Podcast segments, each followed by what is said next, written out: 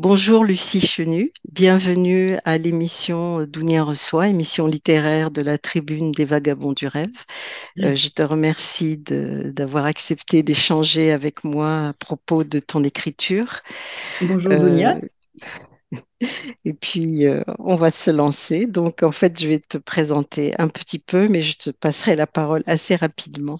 Donc, tu es euh, connue euh, comme principalement une personne qui connaît beaucoup la science-fiction, l'imaginaire en France. Tu as été anthologiste, tu as, travaillé. Donc, si je reprends une petite fiche là que j'ai, tu es, tu as une auteure de science-fiction, mais toutes les, tout- toutes les, tous les imaginaires finalement, pas uniquement la Oui. science-fiction telle qu'on la, qu'on la connaît. Tu as, en tant qu'anthologiste, euh, reçu euh, le prix Bob Moran à deux reprises, en 2008 et 2009, Mhm. ce qui Oui. est, ce qui n'est pas rien, donc euh, dans la continuité. Tu as été aussi fan éditrice avec euh, un, dans une revue qui s'appelle, un fanzine en fait, qui s'appelle Univers et Chimères, et Un puis web, un webzine. un Un we- webzine carrément sur Oui. Internet déjà Oui. et, et celui de Horrifique qui s'appelle Horrifique, qui est donc québécois. Donc en plus, tu as Qui travaillé est à, une québécoise. Oui. voilà, à l'international. Oui. Trop bien. Donc tu es passé ensuite à l'édition professionnelle proprement dite en, chez Glyph et pour la revue Mythologica. Actuellement, euh, je te connais, je t'ai connu comme ça d'ailleurs, euh, avec grand plaisir. Tu travailles pour Galaxy où Mhm. tu, non seulement tu fais un très très gros travail de collaboration euh, avec, euh, en aidant Pierre Gévart à la mise en forme, à- enfin, je vais pas tout décrire ce que tu La fais, correction. la correction euh, de la revue donc Galaxy, mais en même temps, tu as publié euh, deux numéros spéciaux sur le thème sexe et genre, euh, donc Oui. en SF du coup. Euh, tu as donc tu es anthologiste, on, on va on parcourra un petit peu et puis surtout, tu as écrit deux recueils de nouvelles et c'est surtout ça, c'est tout autour de ça qu'on va discuter aujourd'hui. Mais donc là, je vais, je vais lever le pied, je vais te donner la parole pour que tu te présentes un peu comme tu as envie, comme tu le sens là sur le coup. À toi. Je ne sais pas faire ça du tout. Euh, oui, tu as, tu as dit euh, tout ce Ta formation, par exemple. Ah, euh, bug. Géné- docteur en génétique. Oui, j'ai un doctorat de génétique. Et Euh, comment formation, tu, c'est. Comment? et comment as-tu venu passer de donc ce- ce- cette chose très très spécifique est la génétique à, à la littérature finalement, Euh, c'est plutôt dans l'autre sens. J'ai toujours sens. lu énormément euh, depuis que je sais lire. Euh, et j'ai très vite lu de la SF. La SF pour moi au sens large, c'est-à-dire que la SF renfermait aussi ce qu'on appelle maintenant la fantaisie, qui était un terme qui n'existait pas en français, et renfermait aussi le fantastique. Donc, euh, je lisais beaucoup de SF au sens large depuis, depuis mon enfance. Et ça ne m'empêchait pas de, de m'intéresser à la science. Euh, ce que je peux dire, c'est que pendant mes études euh, de génétique, j'ai, comme je faisais de la science, j'étais moins attirée par la science en, en fiction. Donc, effectivement, je me suis mise à lire ce qu'on n'appelait pas encore, mais qu'on appelle maintenant de la fantaisie. Voilà.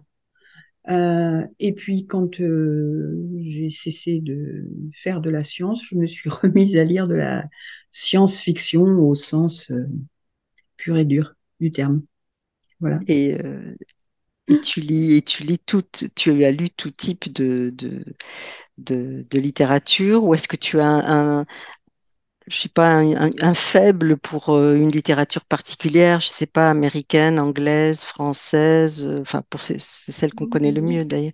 J'ai des périodes peut-être, mais c'est surtout que euh, quand un, un livre me, me branche vraiment, euh, je cherche à lire tout ce que tout ce que je peux trouver euh, de la personne qui l'a écrit. Ça, je peux en euh, témoigner. ah Je peux en témoigner parce que tu es une chroniqueuse très, très, très pointilleuse. Tu lis beaucoup et euh, c'est ce Comment qui. ça, je veux lire tout Octavia Butler? Comment ça, je veux lire tout Eddie Okafor? Voilà, tu l'as dit toi. Comment ça, on se dispute avec Claude Eken pour lire euh, Octavia Butler? Ah oui, ça, oui. Vous pouvez le lire tout le Donc, euh, cette, euh, cette richesse, ça, ça t'a- ça t'amène une, grande richesse parce qu'effectivement, euh, tu, tu mets beaucoup de, tu prends beaucoup de temps pour lire.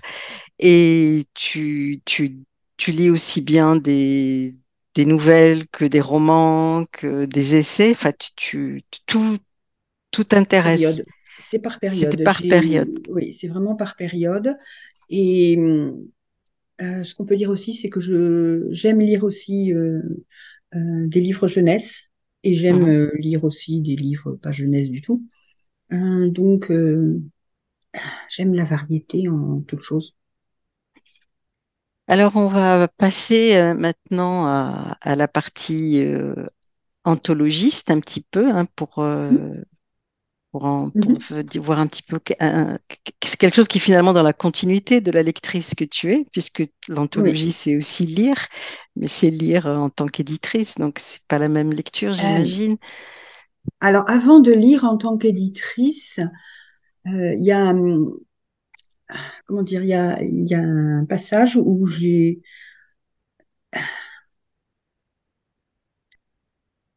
c'est mon côté fan, c'est mon côté euh, qui aime lire. Et à un moment, je me suis rendu compte que j'étais attirée par un certain type de thème, un certain type de récit.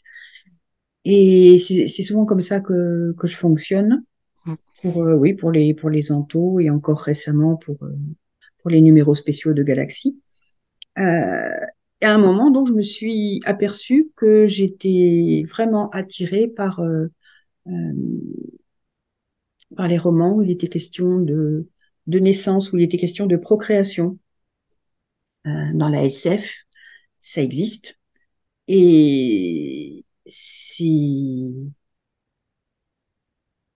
Donc, je, je me suis mise à, à fantasmer un peu et à me dire, euh, tiens, euh, tel auteur que j'aime beaucoup, qu'est-ce que ça donnerait euh, euh, Comment écrirait-il euh, euh,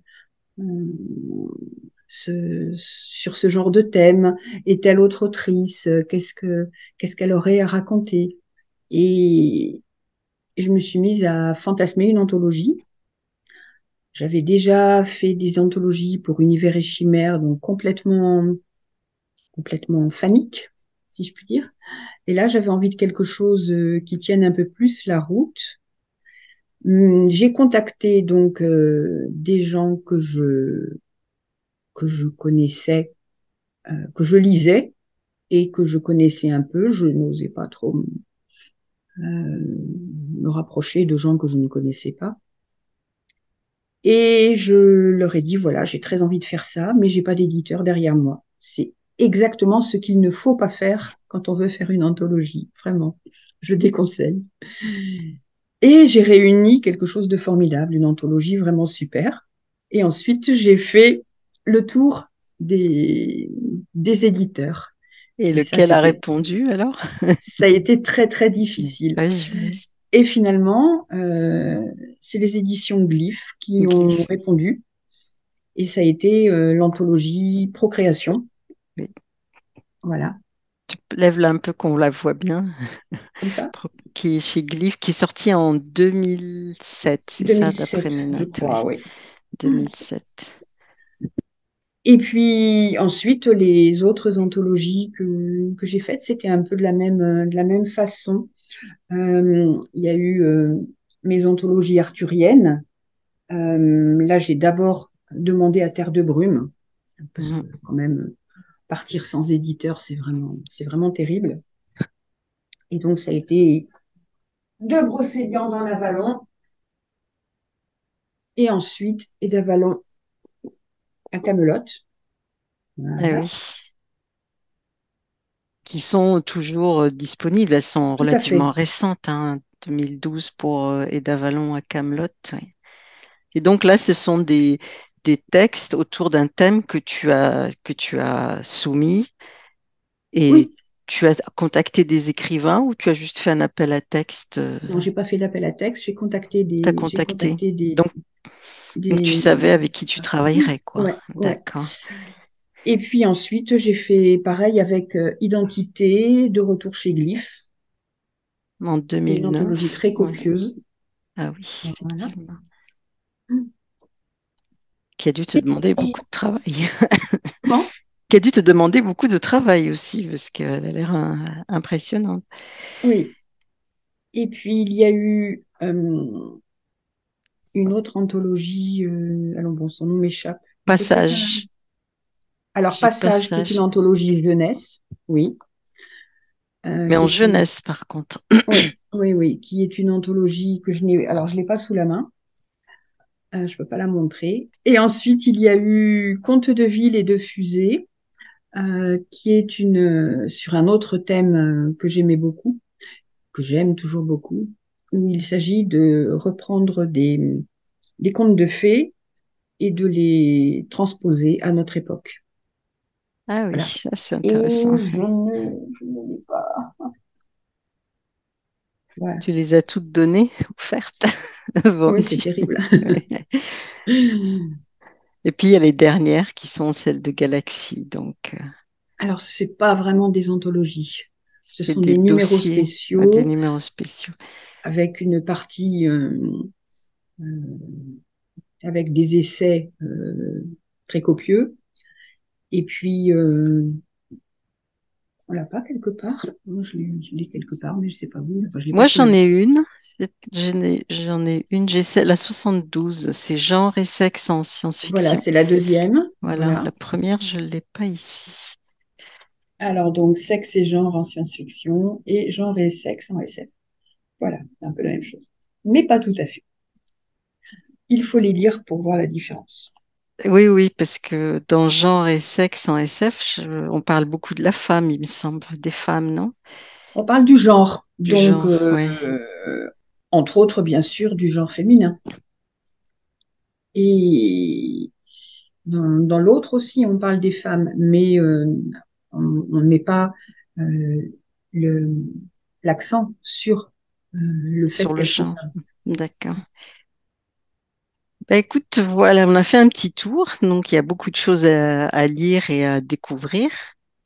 Euh, bon, bah, les- ce qu'on peut dire, c'est que les, les, les, les anthologies, les, les revues, bon, bah, il faut un peu chercher sur, sur Internet pour les trouver parce qu'elles ne sont pas forcément euh, Euh, très, très distribuées. alors, si euh, Si tu as les deux une... chez Terre de Brume euh, sont, sont distribués, de Brocéliande en Avalon et, et d'Avalon en Camelote.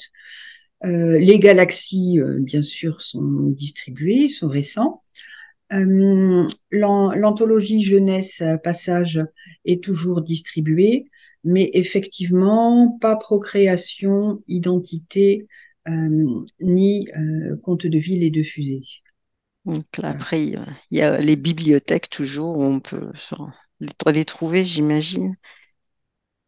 Alors, je, je vais faire un lien, une petite question, parce que tu m'en as parlé, donc ne sois pas surprise si je te repose la question. Pour, pour les gens qui nous écoutent, ça peut les intéresser. Je voulais t'avais demandé comment es-tu venu à la science-fiction, à part le fait que tu en as lu beaucoup. Tu m'avais parlé de ta maman et j'aimerais bien que tu me relates encore cette, euh, cette histoire, qui est la Ma maman me plus. racontait, oui, ma maman me racontait des histoires euh, absolument extraordinaires. Et entre autres, euh, elle me mettait en scène. Elle me mettait en scène avec euh, tout un tas de personnages euh, fantas- fantasmagoriques, fantastiques. Et, et entre autres, il y a eu toute une série où moi et mes amis, des lutins, des jouets, des, tout ce qu'on veut, nous nous promenions sur les sept ballons. Et les sept ballons, c'était sept planètes des sept couleurs de l'arc-en-ciel. Voilà. Et je ne me rappelle pas, hélas, les histoires. Je ne me rappelle pas nos aventures, mais, euh, mais c'est vrai que d'une certaine façon, ça m'a ancré très très jeune dans la SF. Dans la SF, dans les planètes en tout cas, les planètes et l'imaginaire. Voilà, donc maintenant, je, je te propose qu'on passe à... Non, avant, avant, parce qu'on se garde le meilleur pour la fin.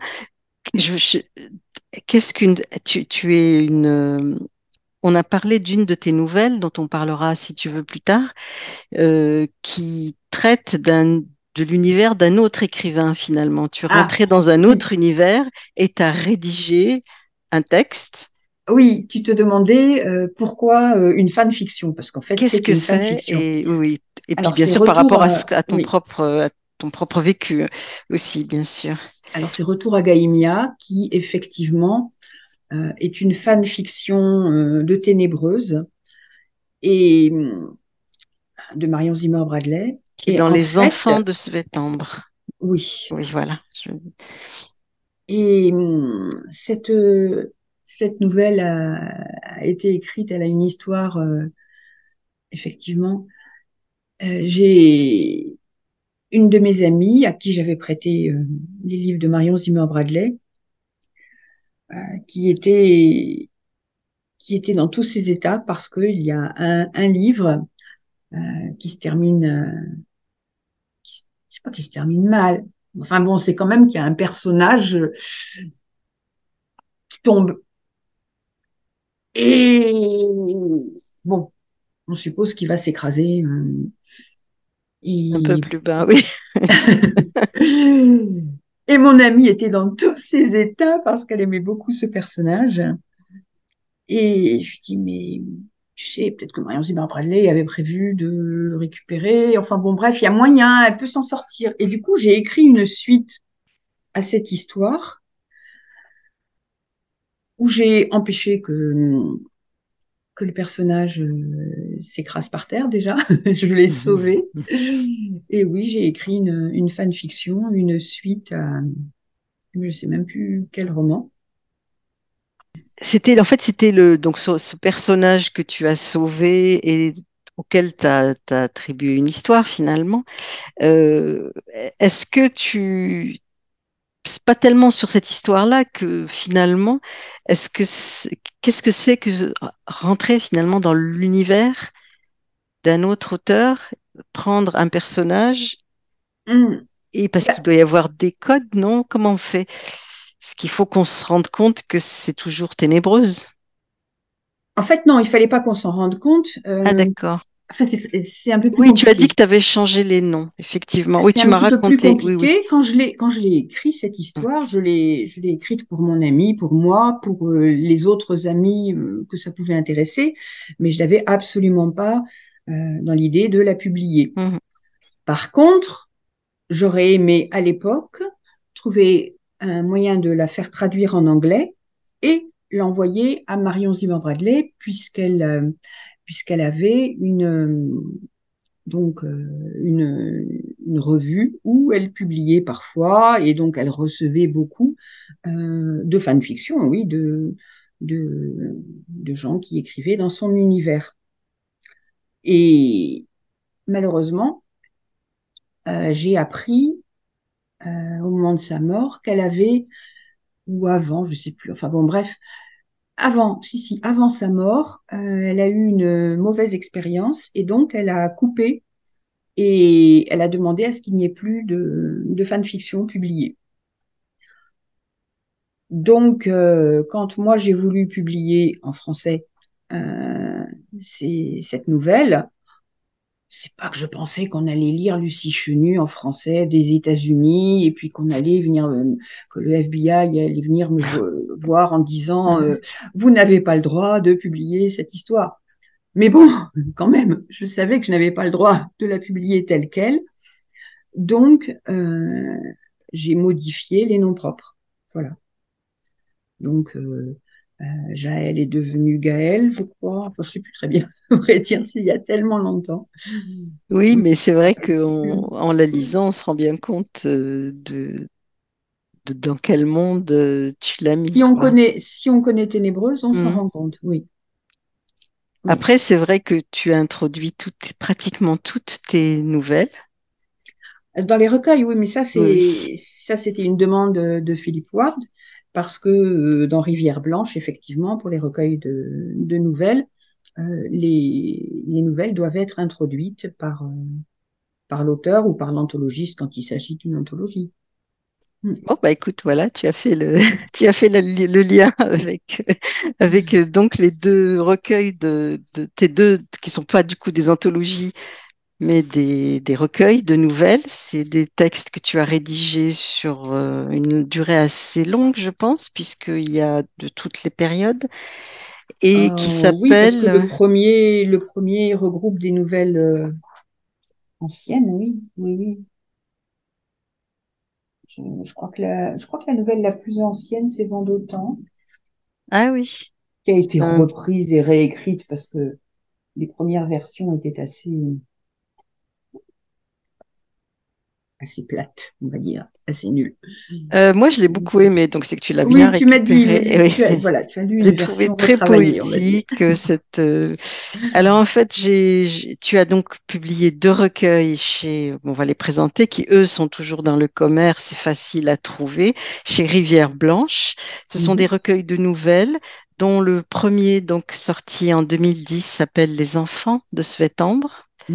Et le second, euh, quatre ans plus tard, en 2014, s'appelle Les Fantasmes de Svetambre. Donc, euh, il y a un nom un peu étrange, mais bon, ça, ça fait partie de la magie du, recueil, du, livre. Et donc, il y a plusieurs nou- nouvelles. Il y en a un qui... euh, Les styles, euh, dans chaque recueil, les styles sont très différents. Quand je parle de style, c'est autant les styles d'écriture que de genre, euh, de mhm. genre euh, euh, littéraire que tu as utilisé. On a un très grand, ça va de la science-fiction à, à l'Uchronie, ça passe par le fantastique, le merveilleux, le, la fantaisie en fait. Et en même temps, il y a un peu de tout. C'est ça qui est assez fascinant. Et donc, je, vais arrêter de parler. Je vais te demander de me dire un peu l'histoire, de, ce- de ces recueils qui finalement euh, pourraient n'en faire qu'un ou être deux parties d'un même ouvrage. C'est, comment dire, c'est le principe du recueil qui est de recueillir des textes existants ayant été publiés à droite à gauche ou n'ayant pas encore été publiés. Euh, un jour, euh, Philippe Ward m'a dit qu'il voulait publier un recueil de nouvelles. Moi, j'étais très contente, d'accord, ça marche. Et donc, euh, voilà, et je lui ai présenté Les enfants de Svetambre. Alors, le titre, Svetambre, c'est une sorte d'alter ego. Svet pour Svetlana, qui est la traduction de mon prénom en serbe. Mon père était serbo-croate, yougoslave très exactement. Et Ambre, parce que Ambre représente beaucoup de choses pour moi. Donc j'ai fait, j'ai contracté euh, ces deux termes et j'en ai fait Svetambre. Et les enfants, pour moi, il s'agissait des enfants, euh, des enfants de papier, il s'agissait des nouvelles. Plus tard, je me suis rendu compte que c'était une erreur de mettre le mot enfant dans le titre parce que beaucoup de gens considéraient que c'était, euh, si ça s'appelait Les enfants de Svetambre, c'est que c'était pour la jeunesse. Euh, précision, certaines nouvelles, oui, peuvent être lues par la jeunesse, d'autres pas du tout. Ah, je confirme, je confirme. Donc le deuxième, j'ai écrit Les fantasmes de Svetambre. Et là, je crois que les lecteurs ne comprenaient plus rien. Mais dans la, dans, dans l'idée, les fantasmes, c'était mes fantasmes littéraires. quoi. Oui, bien sûr. Que de toute façon, euh, il y a, le fantasme fait, est aussi un- une racine de fantaisie, fantastique et, et autres genres de l'imaginaire. tout à fait. Mais il n'y a pas que du sexe dans mes fantasmes, sachez-le. Non, non, il y a, il y a autre chose. Il y a beaucoup de, enfin, il y a, il y a Il y a aussi des nouvelles euh, difficiles. de guerre, de, Mm. il- en fait, euh, la soci- société, en fait, c'est là. Bon, on va peut-être rentrer dans le dans, dans, la matière. Et euh, je, voudrais aussi savoir, juste euh, comme ça, pourquoi le, la nouvelle? Il y a beaucoup de tes nouvelles qui sont parfaites, hein, tant qu'elles sont, je veux dire, mais qu'on pourrait très bien imaginer plus longues. Tu n'as, c'est comment tu te sens dans la nouvelle? Je, je pose cette question à chaque fois que je trouve un nouvelliste. Est-ce que je, je suis admirative sur le, la- le fait qu'on puisse réduire les choses et raconter quand même une histoire? Oui, et moi, je n'ai jamais cherché à écrire de roman, donc euh, euh, je ne sais pas si je pourrais écrire un roman, si je voulais le faire. Donc, euh, pourquoi pas? Pourquoi, pourquoi hum, Mélanie Fazi dit des choses très justes à propos, à propos de, la nouvelle et, et, de l'édition en France, c'est que la nouvelle est, est sous-considérée en France, ce qui n'est pas du tout le cas dans, dans les autres pays. Et donc, euh, pourquoi la nouvelle? Parce que, parce que c'est bien, parce que sais ce que je sais écrire, parce que je me suis pas posé la question. J'ai pas cherché à écrire, j'ai écrit. C'est, et c'est ce qui est venu. Puisqu'en fait, la nouvelle, euh, effectivement, en France, et pourtant il y en a des nouvelles, c'est plutôt d'ailleurs des contes qu'on les appelle en littérature plus classique. Euh, Maupassant en a écrit, euh, je veux dire, c'est pas, c'est pas juste des, des, des petits, des petits bouts d'histoire, mais ça ne. Et je t'avoue que je, j'ai du mal à trouver, euh, c'est pour ça que je questionne les auteurs, des travaux sur ce genre qui soient ni des techniques d'écriture, ni euh, des, des recueils d'histoires littéraires. J'ai, beaucoup de mal à trouver euh, la nouvelle en temps en soi, quoi, en tant qu'objet finalement. Petit objet, entre guillemets, le mot petit signifiant court dans, dans, dans, dans ce Mm, cas-là. Et c'est vrai que, bon, euh, c'est... Parce que ce qui est intéressant, là, tu écris des nouvelles, effectivement, mais on n'est pas du tout dans euh, euh, quelque chose de, de, de, de presque caricatural. Il faut qu'il y ait un rebondissement à la fin. Il faut Tu racontes une histoire qui, en elle-même, se tient à chaque fois. Et c'est pas le, on cherche pas forcément un effet de surprise à la fin, et on n'en a pas besoin. mm, Mais en France, on te dit, il faut qu'il y ait une chute, cette fameuse chute, comme si ça, sans chute, il n'y avait pas de possibilité que la nouvelle puisse mm. exister en tant que texte littéraire, euh, racontant une histoire qui se va, qui en vaille le coup. Donc c'est c'est pour ça que lire des des nouvelles, c'est écrire des nouvelles, c'est d'autant plus amusant, enfin entre guillemets, quand, en- en- dans notre discussion que tu lis. Tu lis et tu lis beaucoup de romans très longs. Quand tu parles de Ténébreuse, c'est plus que des romans. Tu parlais de, de, bah, de, de tous les, les romanciers de- que tu lis actuellement, qui c'est pas des, c'est pas forcément des nouvellistes, quoi. Mais les deux? oui, Je sais bien. Je m'en doutais. Je t'ai dit que tu lisais beaucoup, mais tu t'es pas dit, tiens, je vais faire un roman de cinq tomes. Et euh, Voilà. Et non, je, je je sais pas quoi dire. Je, je ne sais pas quoi répondre à cette question. C'est une question que je me suis pas posée. oui, bah, je t'avoue que beaucoup d'écrivains me disent ça. Enfin, auxquels Mm, j'ai posé la question, j'ai eu l'occasion de rencontrer. mm, Euh, Il y a ceux qui effectivement écrivent des, qui mm, déjà, quand ils ont pris leur plume, euh, s'ils écrivent encore avec un stylo, euh, on dit tome devant eux, et puis il y en a qui, qui non, écrivent de la nouvelle. mm, mm. Il est possible aussi que j'écrive. euh, Non, ça n'a rien à voir avec le fait d'écrire de la nouvelle. Euh, tu disais que je lisais beaucoup. Il y a plusieurs façons de lire. Mhm. On peut dévorer, on peut lire avec attention, on peut se laisser euh, bercer par le style, par l'histoire, on peut traquer euh, les fautes, euh, chercher les coquilles et, et, grimacer quand il y a des, des, lourdeurs de style, etc. Ce ne sont pas les mêmes neurones qui travaillent dans, Eh oui.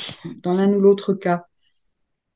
Euh, il est possible que, d'une certaine manière, ça, ça joue un rôle,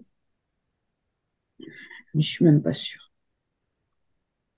Non, non, je suis même pas sûre parce que j'ai, non, j'en sais rien en fait. C'est-à-dire que quand, quand, tu lis ça, quelque part, enfin là je parle en général, hein, pas seulement, mm. pas de ton cas à toi, tu, tu as quand même une culture qui s'accumule et qui malgré tout transparaît d'une manière ou d'une autre dans quand toi tu te mets à écrire, t'écris pas de rien, t'écris de, Mm. de ce que tu as pu rencontrer.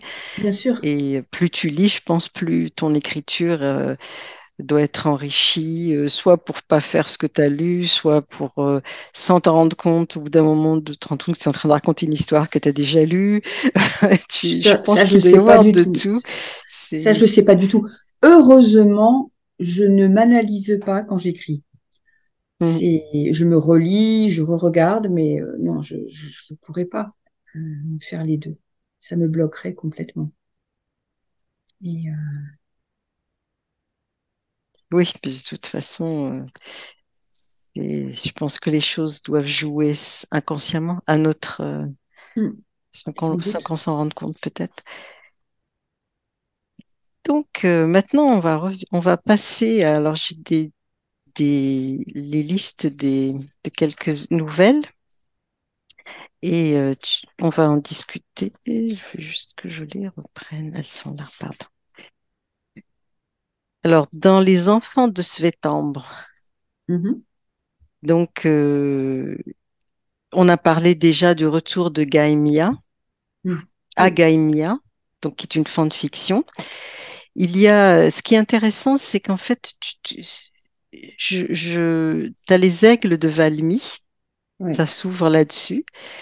Euh, le vent d'Autun, d'Autan, c'est d'Autan qu'on dit ou d'Autun? Vent d'autant. D'Autan. Hmm. Euh, qui sont des, t'as Carnaval aussi, qui sont, on a l'impression que ce sont des, des événements qui ont un peu dégénéré, des choses qui pourraient être réalistes, mais qui ont Ce dégénéré. ce sont, mais plus que des choses réalistes, ce sont des histoires vécues, d'une certaine façon. Je, je raconte, euh, oui, c'est euh, ce que je vis. Euh, et, et puis à un moment, c'est c'est mon esprit qui part, euh, j'imagine euh, des choses et à partir de, de ce que je ressens, à partir de ce que je vis, ça pourrait pas être autre chose qu'une nouvelle, effectivement. Et, euh, Bah, voilà peut-être parle-nous de, du vent d'Automne, alors, puisque c'est un qui m'a bien plu, qui est très poétique, où la nature est à la fois complice et malveillante. Et ça, on le retrouve beaucoup après dans, hmm, dans la nature est très ambivalente, très... oui, euh, m'est venu un jour où j'avais une migraine épouvantable, où il y avait chez moi un vent d'autant épouvantable. et où ma fille voulait, voulait aller se promener en plein air, en plein vent. Ma fille qui devait avoir à l'époque euh, deux ans, je pense, quelque chose comme ça. Et, et donc, euh, on est allé dehors. Il faut savoir que j'habite euh, dans une campagne très, euh, oui, très, très, très dépeuplée d'humains, on va dire. Il y a beaucoup, beaucoup d'animaux, mais il n'y a pas, il y a pas de maison, très peu autour de chez moi. Il y a des collines. Et donc, partir, c'est partir sur une colline, monter une côte. Et ma fille euh, courait en riant et elle agitait son nounours rouge. Et moi, je la suivais, tant bien que mal, avec ma migraine, et j'essayais, oui, de l'empêcher de tomber, parce que normalement, c'était à moi de veiller sur elle quand même, elle Mm. était toute petite. Et puis, à un moment, je me suis mise à, à imaginer des choses, et au retour, j'ai écrit cette nouvelle. Voilà. Voilà, et Je ne j'imagine pas la raconter trop quand Non, bah même. non, non, non, il faut, non, pas du tout, parce qu'en plus, euh, c'est comme sinon, c'est des textes courts. Alors, il y a, il y a aussi le, le fameux Puat, grande prêtresse, mais ça, on, on en parlera après, peut-être, parce que veux. c'est quelque chose de particulier, euh, enfin, particulier euh, dans, dans le- la démarche d'écriture. Mm, mm. Euh, tu as la cime et le gouffre, là aussi, on a la nature. Je sais pas s'il y en a une plus particulièrement dont tu veux parler. Euh, Il y a, y a Au-delà de la porte, qui est une histoire assez, euh, assez terrible, je Elle est, crois. oui, Elle est terrible. Et puis Cœur de dragon. Ah, Donc s'il y en a une, qui- laquelle tu as envie de parler? Ah, mais ça peut être intéressant de parler brièvement d'au-delà de la porte, Oui, oui, mais en même temps, sans, sans raconter, ni dire ce sans qu'il y a. raconter, sans faire de spoiler. hein. Enfin, c'est- oui, Euh, il y a beaucoup d'animaux dans mes, dans mes nouvelles. Et, et là, il y a un personnage dont on, dont on découvre euh, à la fin ou progressivement euh, qui il est, ce qu'il est et ce qu'il vit. Et je veux pas en dire trop, c'est terrible de parler d'un texte sans vouloir le raconter. Euh, oui, oui, donc je, on va pas Ouais. spoiler parce que effectivement le titre en lui-même, Au-delà de la porte, euh, dans un, dans ce type de récit, euh, Mm. Finalement, c'est peut-être le plus réaliste tout ce, de tout ce que j'ai lu dans les deux recueils. Vent d'autant est très réaliste aussi. Oui, oui, D'autant. enfin, si, non, il est à la fin, Oui. non, il n'est pas si réaliste que ça, je Ah ben c'est pareil, c'est pareil. Au-delà Oui, de la porte, à la fin, il est plus si réaliste. oui, c'est vrai. Je, Euh, je te le, c'est toi l'écrivain, c'est ce que tu, c'est c'est ce que tu as écrit. Donc, euh, il y a Cœur de dragon aussi, et il y a beaucoup de, de, de... Là, tu peux nous le dire euh, plus précisément, parce que dans toutes les thématiques, tu, tu, te bases beaucoup finalement sur, euh, sur le, le, surnaturel, je pense que c'est pas un bon mot, sur le, le- cet univers euh, un peu magique, un peu étrange, qui est lié à la nature, qui est entre les hommes et la nature, et qui fait que euh, dans- par exemple, dans- ça- ça- avec euh, cette histoire de cœur de, de ces enfants qui fabriquent des cerfs-volants, donc là on a encore le vent, oui, il y a encore le le vent, vent. il y a Et il y a vent, aussi euh, dans Cœur de dragon, il y a, il y a donc il y a des dragons.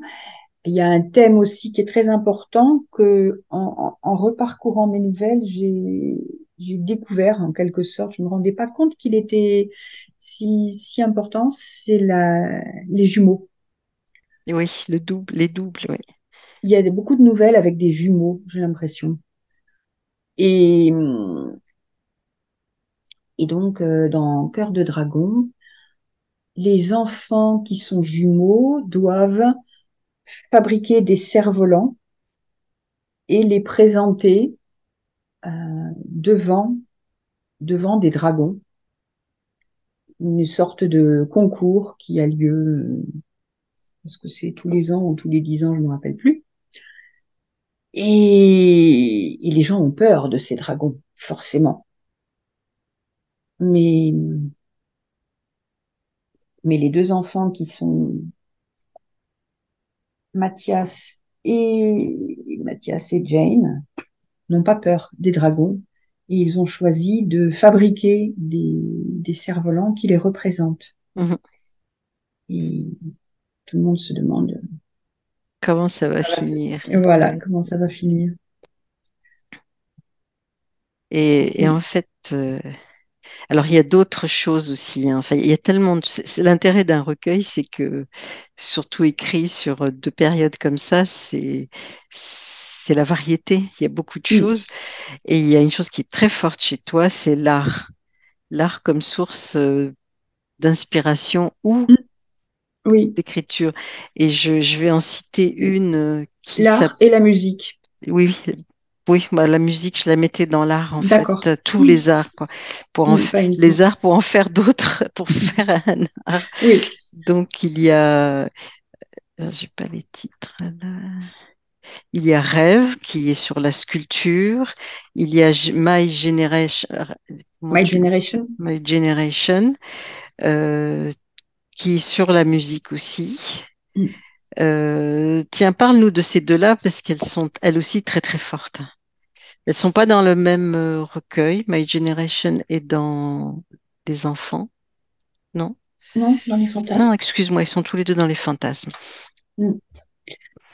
Euh, Et là, on est plus vers la SF d'ailleurs, du coup, que, que dans les autres, on était plus dans oui, le réalisme magique, la fantaisie. Là, on est plus dans. je sais pas ce que c'est le réalisme magique. C'est euh, oui, peut-être. Je vois, je devine un peu. Donc, euh, comment dire, rêve, c'est une bon, bah, c'est l'histoire d'une d'une sculptrice qui s'appelle Ève. La sculptrice euh, utilise des nanorobots qui décuplent les les sensations du de la personne qui regarde euh, ces statues. Et, là, elle, euh,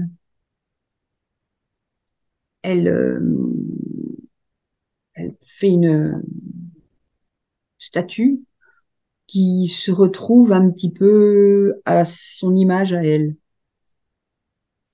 Et cette statue va en quelque sorte euh, prendre vie.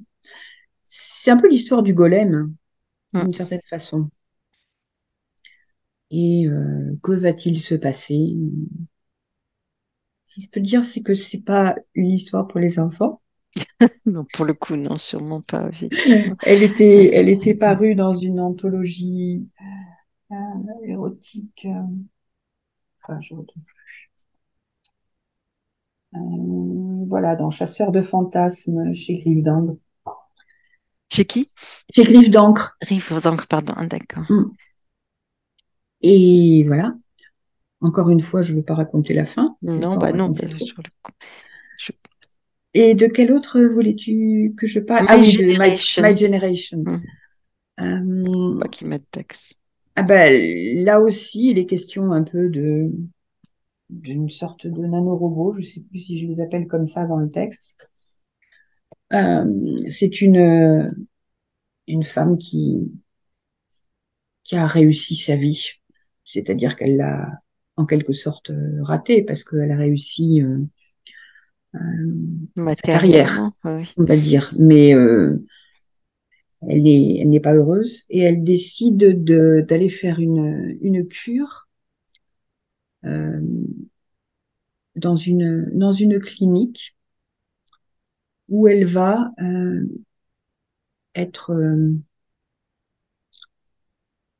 il va y avoir de, de la musique, il va, elle va être en- endormie d'une certaine façon, mais euh, elle va vivre un rêve induit et, tout tourne autour euh, des musiques qu'elle écoute. Et l'homme qui est amoureux d'elle euh, ne supporte pas de, la voir s'enfoncer, de la voir lui échapper, en quelque sorte. Effectivement, tout est, c'est c'est l'intérêt, enfin l'intérêt, la construction est faite sur le rythme de cette musique euh, qu'elle en- autour de la musique, écoute, oui, ouais, et autour des musiques. des musiques. Ouais, ouais. Et il s'agit bien sûr des musiques que, que j'ai écoutées euh, quand j'étais jeune et que j'écoute encore. Mm. Oui. Et il y a aussi une, une autre, euh, avant d'a- d'arriver au, Puat, qui est assez, assez dure aussi, qui, qui s'appelle Lune de mon cœur et qui, elle, est vraiment, euh, a une histoire aussi très particulière. Ah. Lune de mon cœur. C'était comme ça que m'appelait ma maman. Et Lune de mon cœur, c'est l'histoire, euh, comment dire,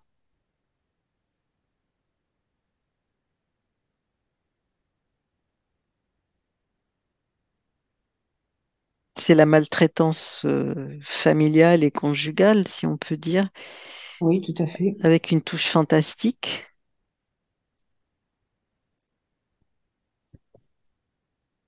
Euh, je sais pas, je sais pas comment en parler.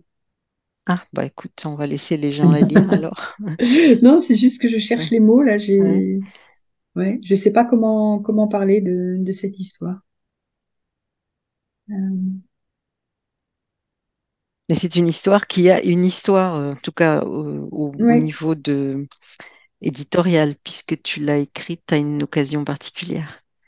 oui, pour euh, pour une anthologie euh, euh, sur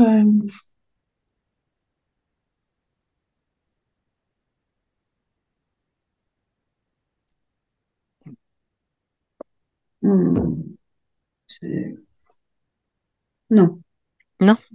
Non. Euh, l'histoire de l'anthologie, euh, j'ai pas envie d'en parler. D'accord. c'est clair. D'accord. Bah alors on va passer à autre chose, mais c'est vrai que c'est un, c'est là où on voit que c'est c'est vraiment une, une, une période de ta vie d'écriture, puisque chaque, chacune de tes nouvelles finalement renvoie à quelque chose euh, ou culturel ou, ou personnel. C'est ta vision, de ta façon de, de- tu as de, de chaque, vivre avec la oui, nature, la société. C'est, ça qui. Et là, je, je vais sur autre chose, là, qui s'appelle Grande Prêtresse. qui est dans Les Enfants de Septembre, du coup, oui. et qui est un, j'ai dit le mot comme je peux, un puat. Un puat. Puette. Qu'est-ce qu'un puat et comment ça Alors, donné ce texte qui, pour le coup, est drôle. Là, on n'est plus dans. alors un C'est euh, je n'étais pas au premier puette, euh, qui était, je crois, pour un autre temps. Je, oh, je sais plus. Euh, bref, je n'y étais pas, c'est normal que je me rappelle pas. Et donc, euh, il y a quand plusieurs personnes se réunissent pour écrire sur le même thème et ensuite décident de se passer les textes de quelque sorte, de, de sorte que chacun écrive, réécrive le texte de tout le monde en passant pour certains en premier, en deuxième, etc., en troisième, jusqu'à la fin. Alors ça, c'est une grille un peu compliquée. Et sur certains thèmes, il y a eu ainsi pour un autre Dieu, il y a eu, enfin bon, il y a eu plusieurs, plusieurs thèmes.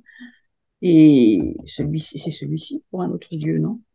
Oui, parce que c'est une histoire de, de, de, de- très, très rapidement, parce que je ne voudrais pas déflorer le sujet. C'est une prêtresse qui passe. Qui va passer le, le relais à une autre prêtresse. Et on ne sait pas jusqu'au bout de quoi elle est la prêtresse ou de qui elle est la prêtresse. Alors là déjà, là déjà, j'ai jamais écrit ça, moi. C'est pas moi qui ai écrit ça. Donc là, il s'agit d'une histoire. J'ai écrit la, donc j'ai écrit l'histoire, j'ai écrit la nouvelle, et donc je l'ai passé au suivant. Et ce suivant, c'était Pierre Gévard, qui s'est emparé euh, de la nouvelle et l'a réécrite à sa sauce, ce qui était le but. Et j'ai beaucoup aimé euh, ce qu'il en a fait. Euh, parfois, on, on tombait sur des réécritures qu'on n'aimait pas trop. C'est pas grave, hein. No- notre texte existait toujours. Bon, Mhm. hum, mais là, j'ai bien aimé sa réécriture, vraiment. Et donc, euh, je lui ai demandé s'il voulait bien que je, que je publie cette version-là. Voilà. Qu'est-ce Mais que tu que tu as réécrite, c'est ça? Alors, je l'ai pas re-réécrit, non, je l'ai relu. euh. Ah, tel quel, c'est euh, oui, deux oui, pattes oui. là. Il y a, il y a Là, quatre mains c'est... là-dedans. D'accord. Oui, oui. Et ça s'est arrêté là. Il n'y en a pas d'autres qui l'ont relu. Ah, mais euh, quand Si, ça a on, continué le pendant le cercle. plot, oui, elle a été réécrite par euh, une douzaine de personnes, dix, douze, je sais plus. D'accord. Et tu as donc 10, 12 versions en comprenant la tienne Est-ce de, que j'ai encore un disque dur externe avec euh, les autres euh, versions? Je crois pas, je sais pas. En tout cas, j'ai cette version-là que j'aimais, que j'aimais beaucoup. Ah, d'accord. Donc c'est une sorte de jeu qui aboutit quand même à, à quelque chose de, Oui.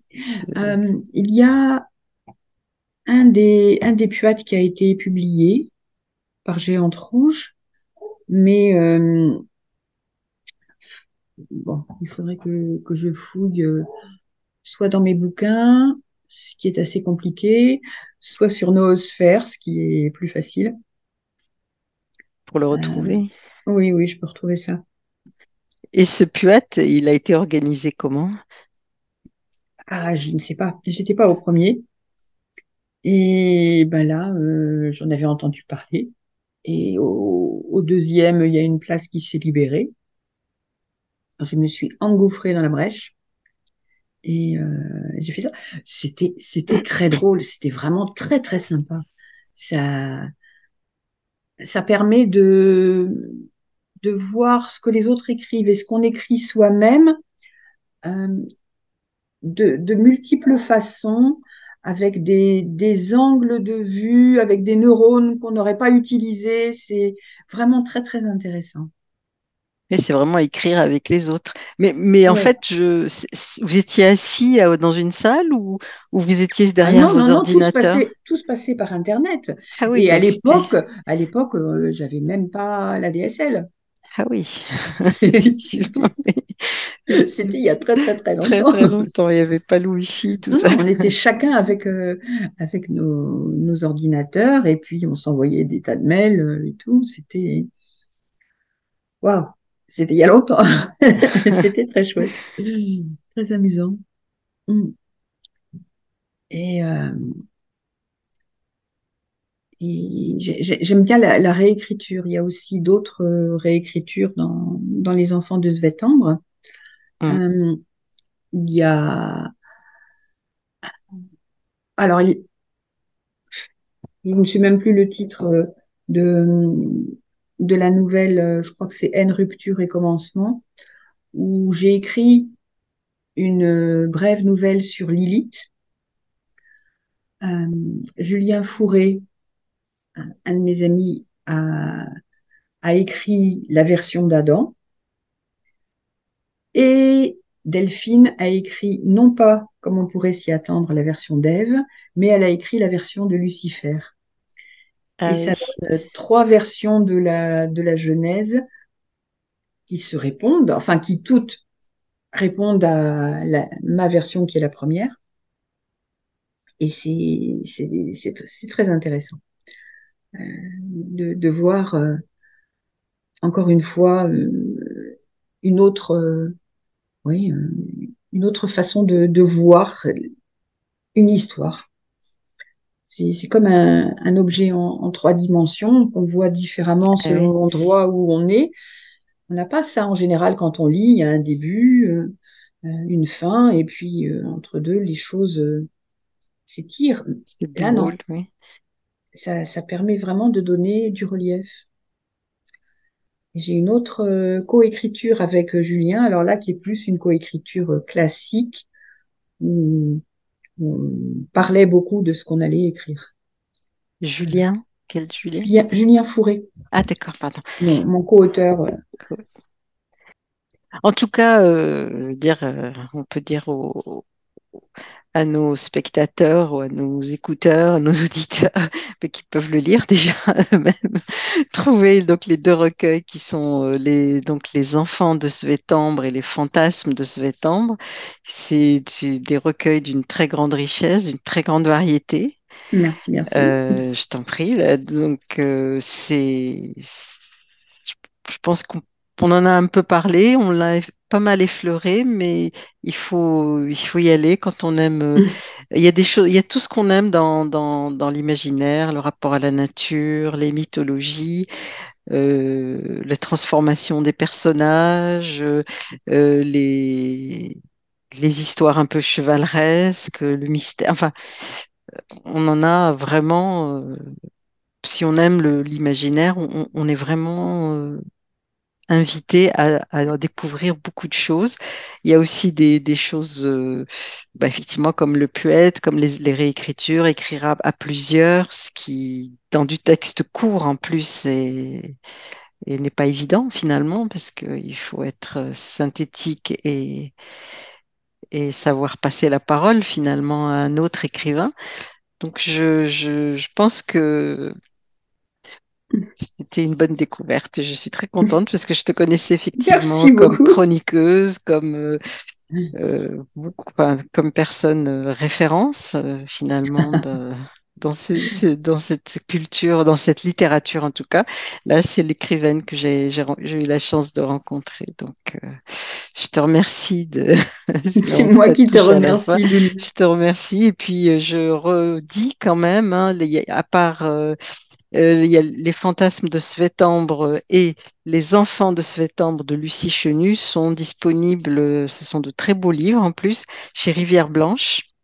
Donc, euh, qui est un, un éditeur de science-fiction et d'imaginaire plus généralement, qui édite aussi des romans et des textes courts, donc qui est assez euh, ouvert à tous les, les styles d'écriture. Donc, euh, tu, Qui est une collection euh, euh, dont le titre, dont le nom Rivière Blanche euh, fait référence bien sûr euh, et hommage au fleuve Noir, mais euh, qui est une collection de, des éditions Black Coat Press. Black Coat Press, mais je Voilà. pense que si on dit Rivière Blanche, le libraire devrait trouver. Pas forcément les, Non, livres, pas les libraires qui ne sont pas Mm. spécialisés. Les libraires spécialisés, pas de souci, mais Donc, c'est euh, Black Coat, ouais, Black en anglais. Mm, Black Coat Press. Voilà. Voilà. Ben, merci, merci écoute, je beaucoup. te remercie bien et puis à bientôt, bientôt sur euh, Oui, d'autres ondes. Au revoir. Lucie. Au Au revoir, revoir. Delia, et au revoir, Jérôme.